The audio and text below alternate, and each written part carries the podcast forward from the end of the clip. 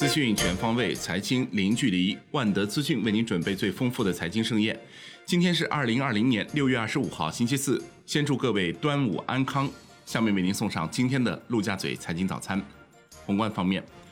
国务院常务会议部署进一步压缩企业开办时间，清理规范行业协会商会收费，为市场主体减负松绑增添活力。决定改革完善乡村医生和兽医职业资格制度，为高校相关毕业生就业提供便利。会议要求推动企业开办时间从去年推开的五个工作日内压缩至四个工作日内或更少。发改委、商务部发布二零二零年版外商投资准入负面清单。本次修订按照只减不增的原则，进一步压缩外商投资准入负面清单。其中，全国外商投资准入负面清单由四十条减至三十三条，自贸试验区外商投资准入负面清单由三十七条减至三十条。央行公开市场开展一千八百亿元七天期逆回购操作，当日无逆回购到期，净投放一千八百亿元，资金面转松。S h i b o 隔夜品种下行四十三点一个基点，报百分之一点五四；十四天期下行十三点五基点，报百分之二点二八四。中证报称，六月十八日至今的五个工作日内，央行累计开展八千亿元逆回购操作。虽然降准没有来，但是这五天逆回购操作的规模已接近一次全面降准零点五个百分点释放的资金量。国家卫健委通报，六月二十三号，全国新增无症状感染者三例，当日转为确诊病例一例。全国核酸检测累计达到九千零四十一万人份，二十支核酸检测医疗队携九十多套设备支援北京。建议取消端午节期间前往高风险地区的出行计划。北京发生聚集性疫情以来，尚在医学观察的密切接触者首次下降。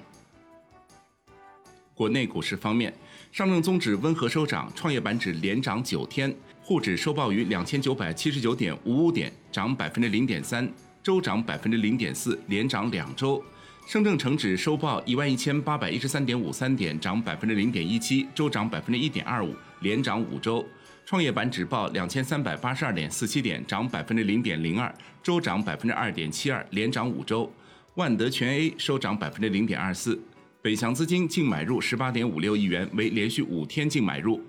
格力电器获得净买入九点零六亿元居首，东方财富遭净卖出五点二二亿元最多。本周三个交易日，北向资金累计净买入四十七点九一亿元。恒生指数收盘跌百分之零点五，报两万四千七百八十一点五八点，两万五千点得而复失。国企指数跌百分之零点五七，红筹指数跌百分之零点四三。全日大市成交一千一百五十四亿港元，前一个交易日为一千一百九十四点四七亿港元。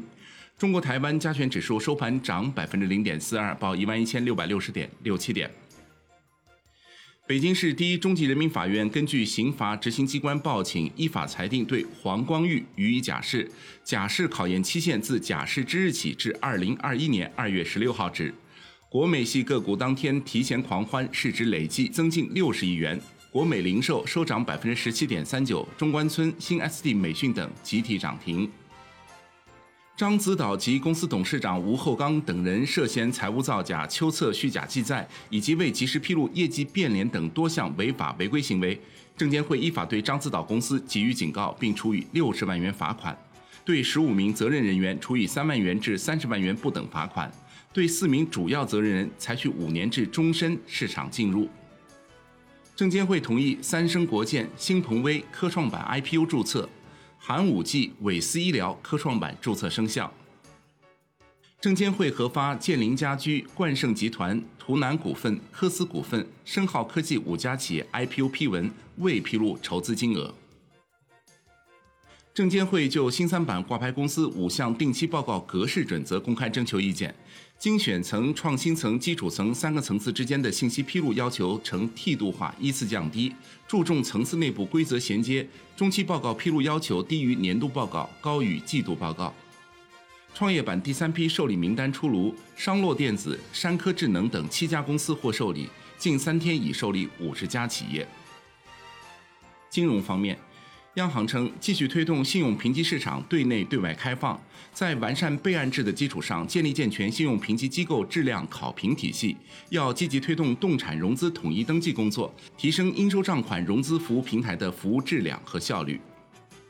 银保监会辟谣少数银保机构风险问题称，当前我国银行业、保险业运行平稳，风险可控，各类机构主要经营和监管指标均在合理区间，资本拨备和偿付能力充足。楼市方面。银保监会称，开展银行业、保险业市场乱象整治回头看工作，查看“房住不炒”政策的落实，表内外资金直接或变相用于土地出让金或土地储备融资，未严格审查房地产开发企业资质，违规向四证不全的房地产开发项目提供融资等。海外方面，IMF 预计2020年全球经济将萎缩4.9%，此前预期萎缩3%。美国经济萎缩百分之八，欧元区经济萎缩百分之十点二，中国经济增速为百分之一，为全球主要经济体中唯一增长的国家。二零二一年全球经济增速为百分之五点四，美国增速为百分之四点五，中国增速为百分之八点二。美国考虑对价值三十一亿美元的欧盟和英国产品征收新关税。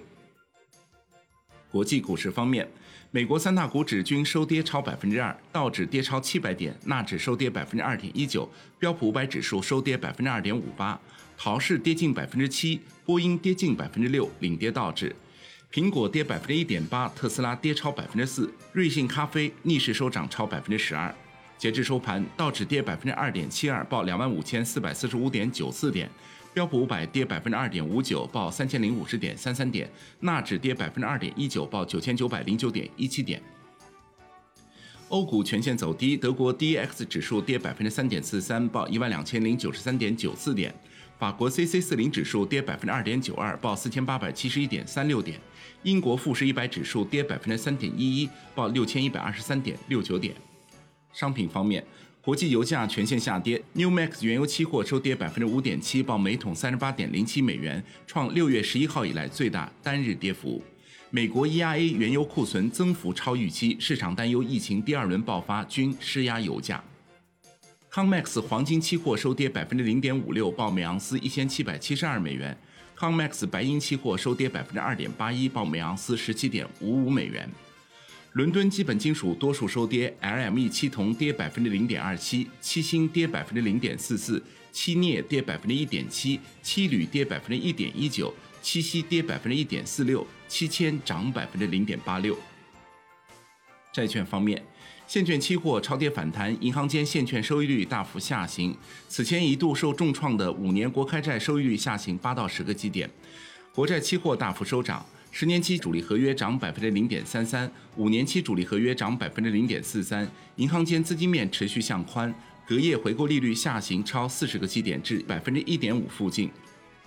财政部将于七月二日第二次续发十年期二零二零年抗疫特别国债，发行规模七百亿元，截至七月一号当周，累计将有四千一百亿元特别国债完成招标。